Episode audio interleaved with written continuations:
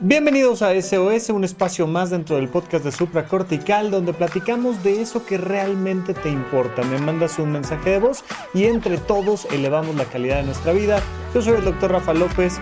Vamos a comenzar. Pero antes te quiero comentar que estoy grabando este video exactamente después de haber dado la conferencia de potencial emocional en la teatrería.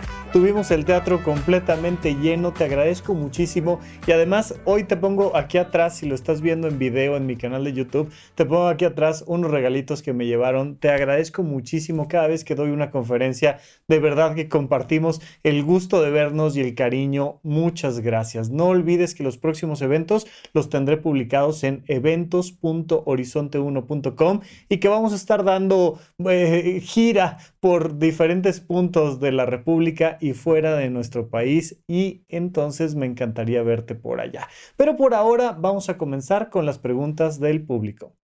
Hola Rafa, soy Agustín Alarcón, te conocí ya hace años en el podcast de Oscar Feito.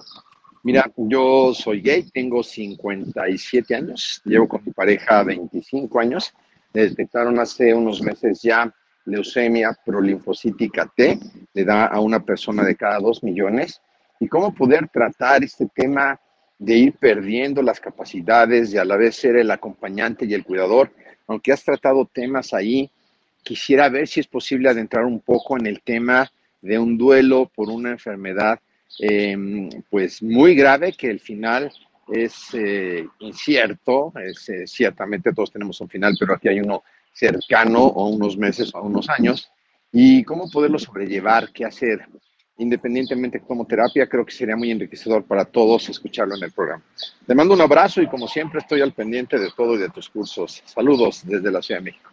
Agustín, les mando un abrazo a los dos. Qué lástima que estén pasando por una de estas situaciones que lamentablemente llegan a simbrarnos en lo más profundo de nuestras emociones. Y por supuesto, lo primero, tienes toda la razón, todos tenemos un fin. Y justamente uno de los temas es que solemos irlo aplazando, ¿no? Em, eh, Alex de Rovira tiene esta frase que me encanta que dice, todos sabemos que nos vamos a morir, pero casi nadie se lo cree. Y entonces cuando tenemos un diagnóstico terminal o un diagnóstico grave, aunque no sea necesariamente terminal, pues siempre es, una sorpresa y un impacto. Entonces, por supuesto que esto, como bien dices, le puede servir a muchas personas y se lo digo a todas las personas que no están ya en este momento en una situación así de crítica. Tenemos que irnos preparando para todos los duelos en nuestra vida. Los estoicos decían que no perdemos cosas, las regresamos. Un día obtenemos el amor de una persona y otro día pues tenemos que regresar a la persona con todo y el amor que hemos tenido entre nosotros. Pero por supuesto que aplica para nuestras casas, que aplica para nuestros objetos personales, que aplica para nuestras actividades, que aplica para nuestra salud propia y por supuesto para nuestra vida. Tenemos que irnos preparando emocionalmente para ir dejando atrás. Ahora, específicamente en esto, siempre recordar el tema de que hay que procesar los duelos y que ya sea por una enfermedad o por otra, por un motivo o por otro, siempre el duelo pues pasa por una serie de etapas y no pasa de manera lineal. O sea, esta idea que tenemos de que primero es negación y que después es este ira y negociación y tristeza y aceptación y que fuera así como como ir en, la línea del metro pasando de estación en estación, no, no es así. Vamos avanzando y luego vamos regresando y vamos procesando hasta que de repente logramos pasar a este proceso de aceptación. Entonces, primero que nada, entender, es completamente normal vivir un duelo y todas las emociones que se viven son totalmente normales. Es decir, es completamente normal si durante el proceso me enojo yo y me enojo con mi pareja, es completamente normal. Si en otro momento, bueno, nos amamos y agradecemos esta experiencia porque es lo que realmente nos faltaba para unirnos, y en otro momento me da miedo y en otro momento no siento nada. Todo eso es normal. Pero por supuesto que la recomendación es vivir este proceso al lado de un profesional de temas relacionados con la salud mental. Entonces, cuando vas viviendo este duelo con alguien más, vas resolviendo sobre todo situaciones de preguntas, de dudas, vas tomando decisiones y esto es súper importante. Muchísimas personas se vuelven intrusivas e invasivas cuando alguien tiene un diagnóstico terminal, por ejemplo. No, es que tienes que creer en esta religión, es que tienes que hacer tal cosa, es que tienes que vivirlo de tal manera, es que tienes que luchar hasta el último momento, es que lo que tú me digas desde una perspectiva científica o familiar o moral o psicológica o la que tú me digas, no debemos, especialmente en, ante diagnósticos muy graves, no debemos de llegar a imponer absolutamente nada por el contrario, lo más importante es preguntar. Si yo soy quien está acompañando a la persona que tiene el diagnóstico, pues entonces es súper importante preguntar. Oye, ¿qué necesitas? ¿Qué dudas tienes? ¿Qué has pensado? ¿Hay algo que me quieras decir? ¿Hay algo que me quieras encargar? Oye, ¿te puedo servir de algo? Si esto nos acompaña un profesional, mejor, pero si no, de todas maneras preguntar, oye, ¿qué necesitas?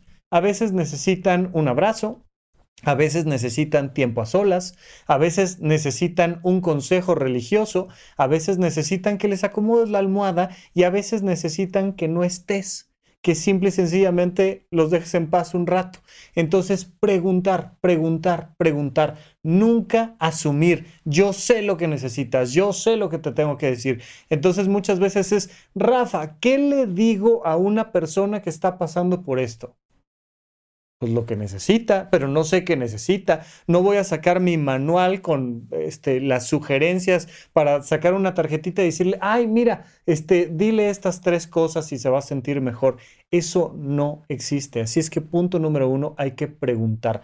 Punto número dos, hay que cuidarnos. Si yo soy la persona que está cuidando a alguien más, es súper importante que nos cuidemos a nosotros, que hagamos lo posible, muchas veces ante estas circunstancias se vuelve francamente imposible, pero hacer todo lo posible porque nosotros como cuidadores principales podamos estar durmiendo bien, comiendo bien, haciendo ejercicio y teniendo actividades recreativas.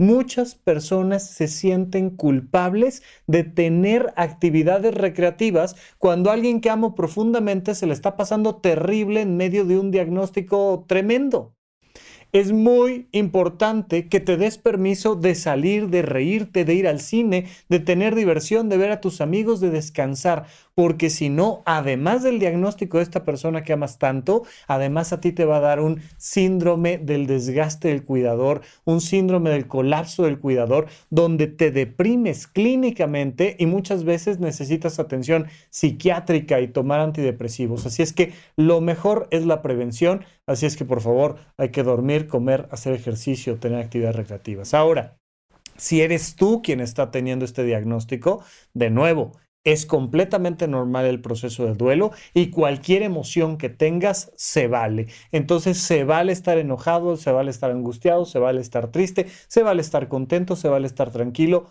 todo se vale. Siguiente, por favor, definitivamente acompañamiento de un psiquiatra. Definitivamente. Porque te va a hacer el proceso mucho más sencillo. Seguimos creyendo que somos felices o no por las cosas que nos suceden y en realidad son las herramientas con las que nos enfrentamos a lo que nos sucede lo que nos permite ser felices incluso en los momentos más complicados de nuestra vida, incluso cuando lo que está en riesgo es nuestra vida misma.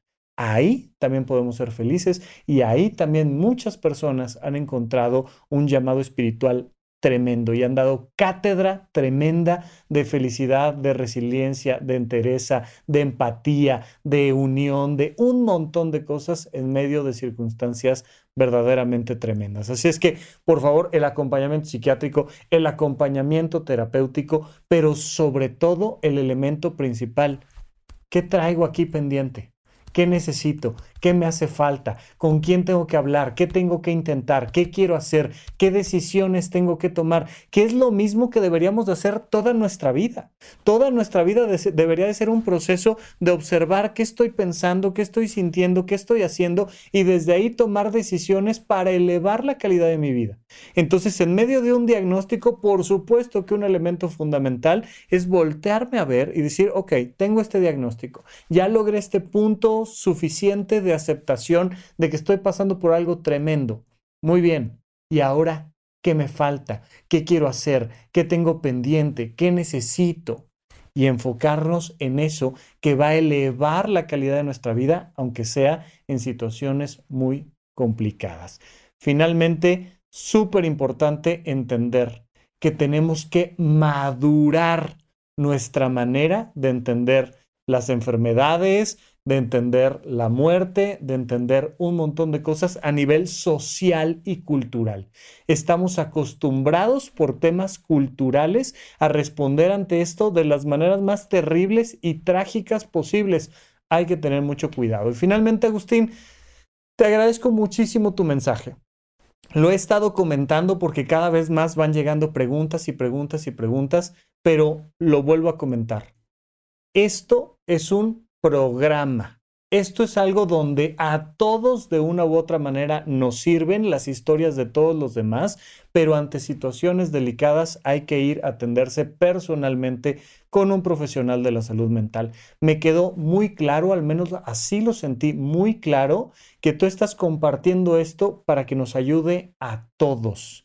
Me queda muy claro que no estás buscando específicamente que yo te conteste a ti algo en particular y desde ahí de verdad, gracias por esa generosidad, porque estás abriendo tu corazón, tu alma, tu propia historia, estás abriendo algo muy íntimo que nos permite ponerlo aquí sobre la mesa y que seguramente habrá personas que en este momento estén pasando algo semejante. Así es que, de verdad, por esa generosidad, muchas gracias y te mando un abrazo. Hola Rafa, ¿cómo estás? Me encanta tu podcast y te escucho desde Edmonton, Canadá. Ah, te cuento, yo emigré hace cinco años. Al principio solo venía como turista y se empezaron a presentar las oportunidades hasta que por fin pude tener mi residencia permanente. Durante ese tiempo me he dado cuenta que tengo un problema con la autoridad. Normalmente la autoridad la veo como mis jefes o mis jefas en cuestiones laborales. Y cuando se termina mi periodo de trabajo, que siento que ya debo de empezar un proyecto nuevo, me da muchísimo trabajo poder renunciar. Me cuesta demasiado decir que ya me voy.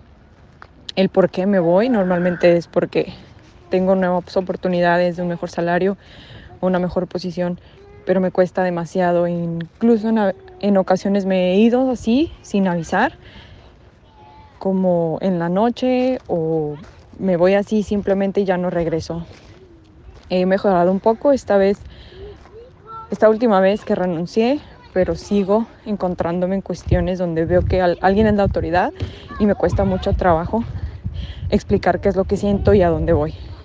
Muchísimas gracias por todas tus palabras y ayudas en el podcast y espero me puedas ayudar.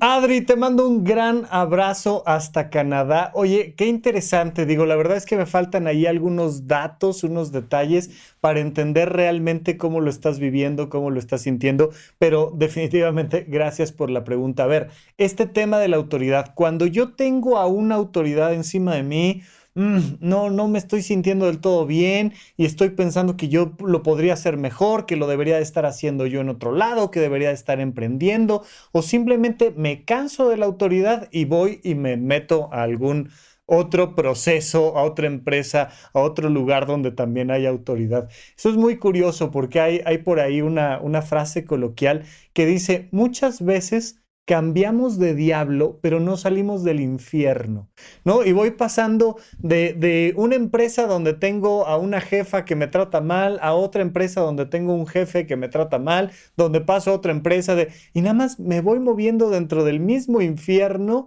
con diferentes diablos, pero... Vamos a abordarlo de diferentes niveles. Primero, punto número uno. Si tienes un problema con la autoridad, platícaselo a tu autoridad. Esto es súper importante.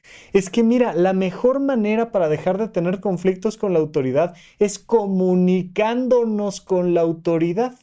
Y en la medida en la que te comunicas con la autoridad, deja de ser una relación tan vertical y se empieza un poco más a ser horizontal. Esto es algo que normalmente no terminamos de procesar en nuestra infancia y nuestra adolescencia. Mamá y papá siempre nos dijeron, porque soy tu padre y te callas y tienes que hacer esto y yo lo digo y no sé qué, tal, tal, tal. Y en la medida en la que aprendemos que la mejor manera es quedarnos callados, porque el diálogo en casa no funcionaba, nos quedamos callados y hacemos lo que se nos antoje y luego ya hay a ver cómo lo resolvemos. No más vale pedir perdón que pedir permiso, ya sabes.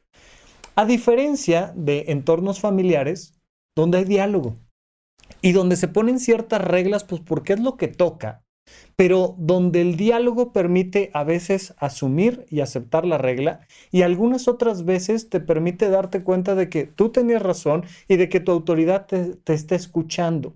Mm, no precisamente, pero les recomiendo mucho el libro de, de Bésame Mucho. No precisamente habla de esto que les estoy comentando, pero en Bésame Mucho de Carlos González nos va planteando cómo podemos entrar a la generación de dinámicas familiares mucho más lógicas, amables, cariñosas y donde la relación no es así fría y vertical, sino donde se vuelve mucho más horizontal y participativa. La próxima vez que tengas una autoridad, llega y platícale. Oye, tengo problemas con la autoridad, me pasa esto, siento esto. Cuando tú haces tal cosa, cuando llegas tarde al trabajo y me preguntas que si ya tengo todo lo que me encargaste, yo siento que me estás insultando, denigrando, tal, tal, tal, y entonces me enojo y entonces ya no quiero regresar al día siguiente y pero si lo vamos platicando desde el inicio, desde lo antes posible, y vamos construyendo esa comunicación entre las dos partes, es mucho más fácil que yo vaya generando esta empatía y esta búsqueda de que trabajemos juntos de una manera adecuada. Entonces, el ir teniendo conversaciones incómodas desde antes, desde pronto, y pues poder decir, oye, pasó esto, no me gustó, pero si, pues, al contrario, mi autoridad no se quiere comunicar y actúa igual que mi mamá cuando se levantaba de, este, con el pie izquierdo en la mañana, ¿no? Por ponerte cualquier idea o ejemplo. Y entonces yo tenía una madre que me decía, es que no es posible, mira, y ya dejaste esto tirado. Pues voy a ver reflejada a mi mamá o a mi papá en esa persona, en, ese, e, en esa autoridad. Y entonces pues se genera y se repite un complejo, se genera y se repite un trauma ahí, por decirlo de alguna manera. Ahora bien, la otra, eh, más allá de recomendarte que te comuniques con tu autoridad, la otra es genuinamente preguntarte si lo que quieres es emprender y ser tú la autoridad. Y también se vale. Y también te vuelves mucho más empático con las autoridades cuando aprendes a ser autoridad. Entonces, oye, pues tal vez lo que toque es emprender pero también hay que quitarnos estas ideas fantasiosas de, claro, llega y renuncia, agarras la corbata de tu jefe y le cortas la corbata con unas tijeras y renuncias y dejas todo tirado y en ese momento te sales a, emprender y te vuelves multimillonario transnacional de no sé qué, de no, no, no, no, no. Por favor, no. Recordemos que idealmente debemos de tener varias fuentes de ingreso y que está bien ser empleado en algo y está bien ser emprendedor en otra cosa. Eso está bien. Eh, Robert Kiyosaki nos habla del cuadrante del flujo del dinero y nos habla de los empleados, de los autoempleados, de los dueños de empresa y de los inversionistas. Lo que no nos deja muy claro, donde realmente Kiyosaki se equivoca, es en esta idea de que no debes de ser empleado, no debes de ser autoempleado, de hecho casi casi no debes de ser dueño de empresa, debes solo de ser inversionista. No, la verdad es que es muy bueno pues balancearlo y porcentualmente habrá cosas más grandes y más pequeñas, pero vale la pena que todos seamos empleados, autoempleados, dueños de empresa e inversionista. oye, o dos de tres, o tres de cuatro, o está bien, o sea, pues más o menos ahí como que voy balanceando mi vida entre estas diferentes áreas. Y muchas veces cuando quieres emprender, la mejor manera es seguir siendo empleado y vas dedicando tu tiempo, tu dinero, tu energía en tu emprendimiento al mismo tiempo. Hasta, llega, hasta que llega un momento donde tienes que hacer el paso de la muerte, ¿no? Tienes que pasar de un caballo a otro. Ya necesitas dedicarle más tiempo a tu emprendimiento y por tanto ya no puedes ser empleado de tiempo completo y muchas veces ahí negocias seguir trabajando de medio tiempo o de freelancer, ¿no? De manera independiente, en lo que le vas dedicando más tiempo, más dinero, más esfuerzo a tu emprendimiento, hasta que de repente ya lo principal es tu emprendimiento y ya eres dueño de empresa, pero por ahí tienes algún otro negocito donde eres autoempleado y de vez en vez te contratas para ser empleado de alguien en algún otro lado. Eso sería lo ideal. Entonces, te, te, pido, Adri, que, que veas si a lo mejor el llamado es hacia el emprendimiento y hazlo de la manera más amable y suave posible, pero si es un tema meramente de conflicto con la autoridad, aprende a comunicar y a tener esas conversaciones incómodas desde antes. Hola, ¿qué tal, doctor Rafa Rufus? Es un gusto, un honor y un placer poderle saludar por este medio. Mi nombre es Juan Carlos. Ya tiene aproximadamente cuatro años que descubrí su, programa y el primer post, podcast que escuché fue Prisa. Y la verdad es que es mi favorito. Hasta hoy en día, después de cuatro años, lo sigo escuchando de vez en cuando y no sabe cuánto me ha ayudado y cuánto me ha ayudado a mejorar mi calidad de vida ese, ese capítulo. De verdad estoy eternamente agradecido. Mire, el programa, el problema que tengo es por amor. Ya tiene aproximadamente Ocho años, doctor. Siete, ocho años aproximadamente que conocí a una persona de la cual yo me enamoré, doctor. La conocí en la escuela, la conocí en la preparatoria. Y la verdad es que estoy eternamente enamorado de esa mujer. Para mí es la mujer más hermosa que han visto mis ojos.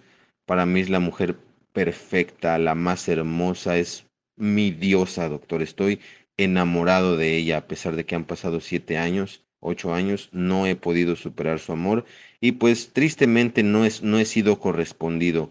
La vida, Dios o el universo no me ha permitido ser correspondido con esa mujer.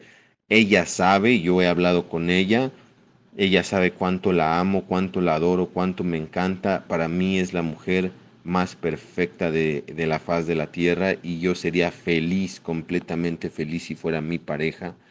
Pero desafortunadamente pues no se puede, no es así, no sé por qué. Eh, pues ella dice que simple y sencillamente no soy su tipo de personas y que no está interesada en mí. Entonces, pues no hay nada que hacer, doctor. O bueno, ah, es lo que yo creo, ¿verdad?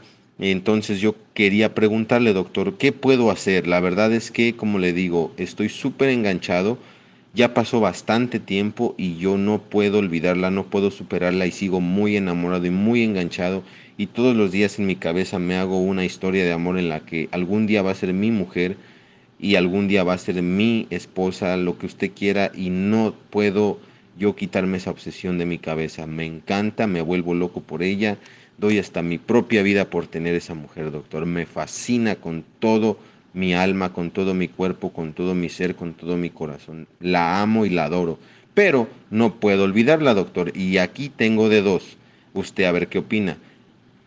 O la olvido, paso número uno, o camino número uno. La olvido, me olvido de ella para jamás volver a saber de su existencia, tratar de imaginar que esto nunca pasó, que nunca la conocí porque ella no me quiere eh, y pues sí, ¿no? O sea, olvidarme y matar este sentimiento como pueda.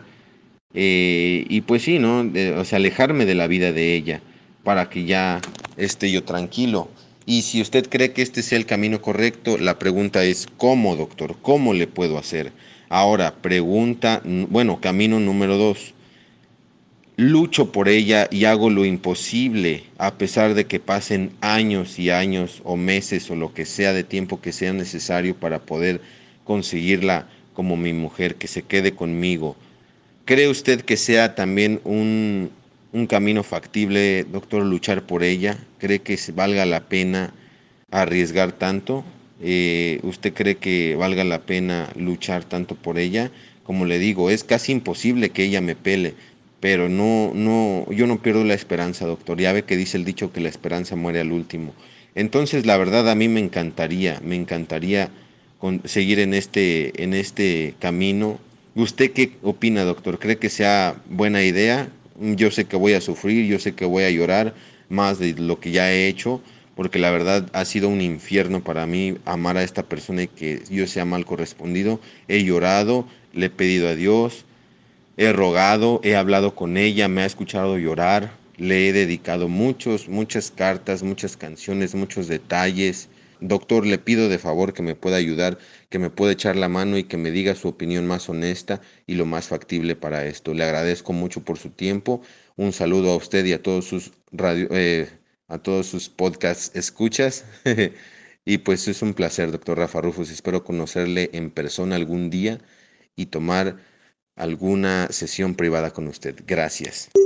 Juan Carlos, querido, mira, siempre les digo esto, les digo que a consulta conmigo vienen dos tipos de personas.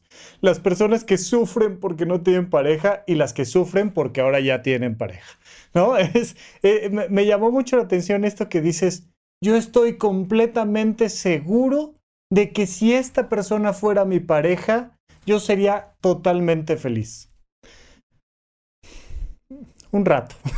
vemos, o sea, vemos porque lo normal en los seres humanos es generar vínculos que terminan después de un tiempo. Eso es lo normal, es lo normal en nuestras emociones y sobre todo cuando obtenemos algo, tenemos los seres humanos una cosa que es la búsqueda de la novedad y cuando algo ya no es novedoso, nos acostumbramos y hay que empezar a dedicar mucho tiempo, mucha energía para mantener viva esa llama, ese fuego, ese amor porque si lo dejas así nada más, nada más, lo natural es que las relaciones de pareja se desgasten.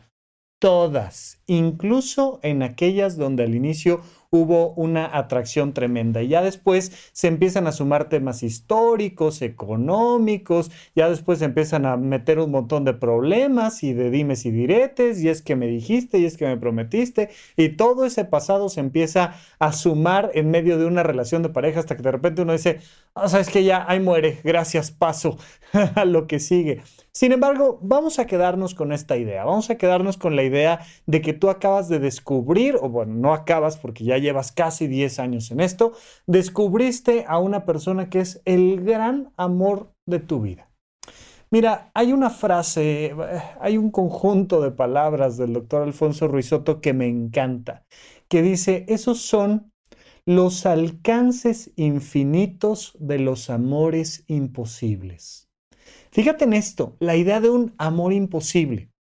Lo platicábamos con el tema de la muerte y cómo hemos creado un, constructo cultural, mental, en torno al tema de la muerte. Pues también hemos creado un montón de constructos culturales y mentales en torno al tema del amor y de los amores imposibles. Ver el amor imposible como una tragedia. ¡Qué horror! Yo que te conocí a ti, que eres perfecta y me destruyes el alma y el corazón porque no estamos juntos. Eso es una narrativa cultural, histórica. Es, es una manera de pensar como tenemos maneras de pensar sobre el dinero y el capitalismo o el socialismo. Es una manera de pensar como tenemos maneras de pensar sobre la alimentación o sobre un montón de cosas. Tenemos estas historias precargadas en nuestra cabeza de qué horror, que no estoy con esta persona que me encanta y que amo y que no, no, no, no, no. Hay otra manera de contar la historia. Están los alcances infinitos de los amores imposibles. porque fíjate en esto, se enriquece quien ama, no quien es amado.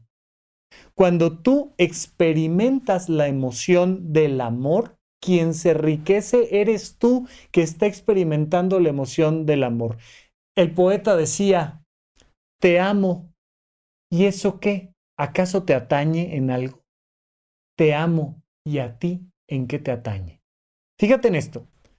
Una cosa es que yo te ame y eso a ti qué. Eso no tiene nada que ver contigo. Aquí el que te ama soy yo. Aquí el que te admira, el que te aprecia, el que te quiere cuidar, e, ese soy yo. Y eso tiene que ver conmigo y con mis emociones. Se los he comentado normalmente en términos de emociones negativas, por llamarlas de alguna manera, pero aplica también para las emociones positivas. Las emociones sirven para convertirlas en acciones.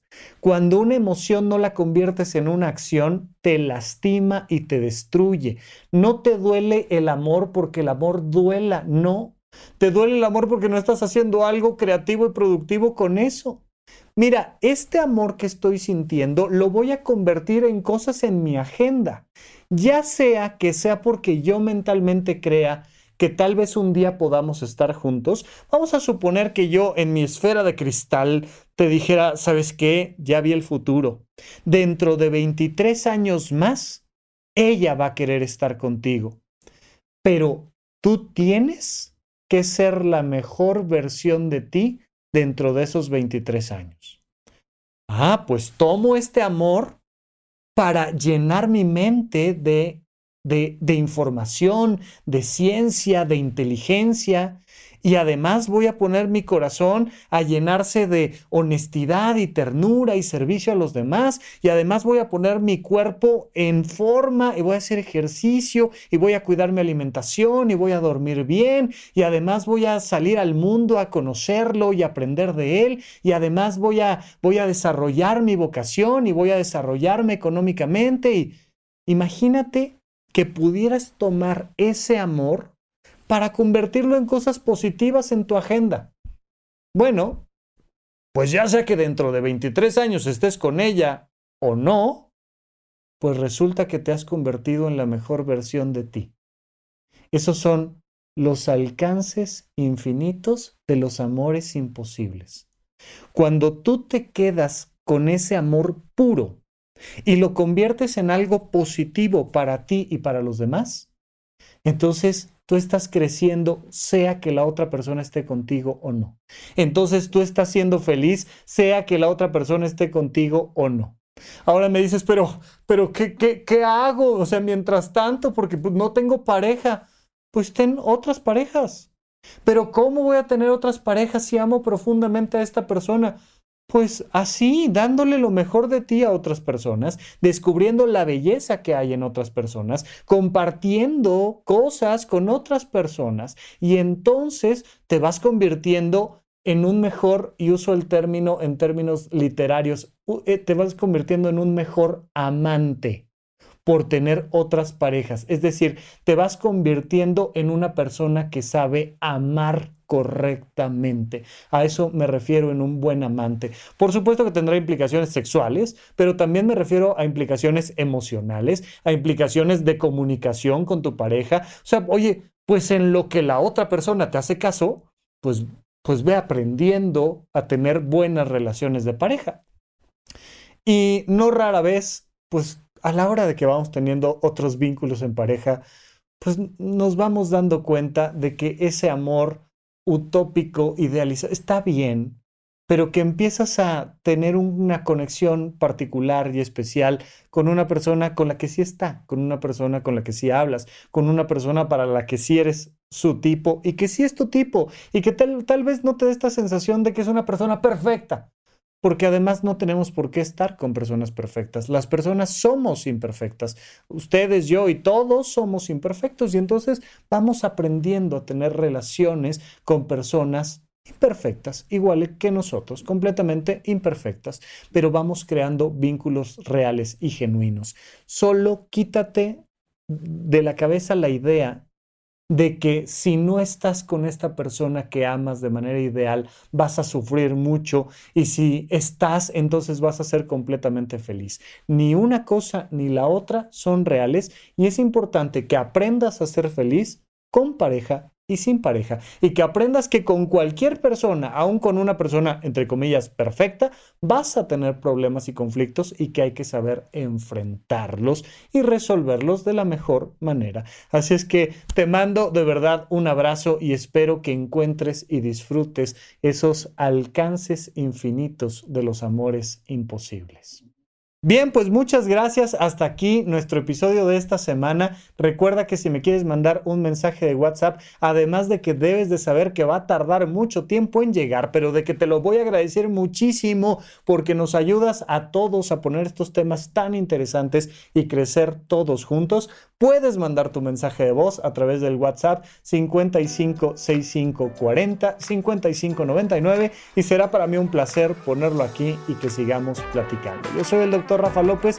Muchas gracias y hasta la próxima. Gracias por escuchar Supracortical. En verdad me interesa muchísimo conocer tu opinión sobre este episodio o cualquier otro que quieras platicarme. Puedes encontrarme como arroba Rafa Rufus en Twitter, en Facebook y en Instagram.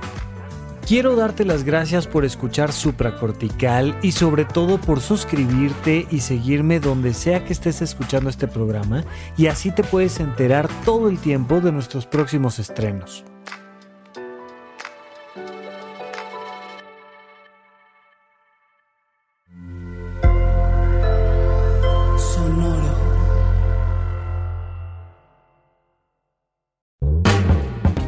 Todos los seres humanos estamos en búsqueda de elevar la calidad de nuestra vida, de alcanzar nuestra realización personal, de ser felices. Y para eso necesitamos contestar la pregunta ¿quién soy? Esta gran pregunta filosófica de toda la vida que sin embargo antes requiere que podamos contestar quién no soy. Ahí comienza nuestro curso 1 del conocimiento de uno mismo que está disponible para ti en horizonte1.com. La primera sección del curso la dedicamos a entender que no eres tus hijos, no eres tu pareja, que no eres tu trabajo, no eres tu título universitario.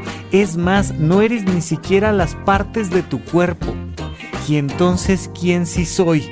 Cuando logramos comprender quién no soy, logramos liberarnos de todo aquello que no podemos controlar, porque al final, si tú quieres ser feliz, necesitas enfocarte en ti y no en los demás. Las personas siguen volteando hacia afuera tratando de encontrar la felicidad en otro lado y así nunca la van a encontrar. Por eso te invito a que tomes el curso 1 que ya está listo en horizonte1.com para que accedas a él cuando tú quieras. Recuerda que la mensualidad de Horizonte 1 cuesta 380 pesos y que puedes cancelarla cuando tú gustes. Si tomas únicamente el curso 1, que son más de 20 horas de contenido, estoy seguro de que en menos de un mes terminas completamente el curso y además durante ese mes tienes acceso a todas nuestras actividades virtuales y presenciales. Así es que no lo olvides, el curso del conocimiento de uno mismo está en horizonte1.com y será para mí un placer verte del otro lado.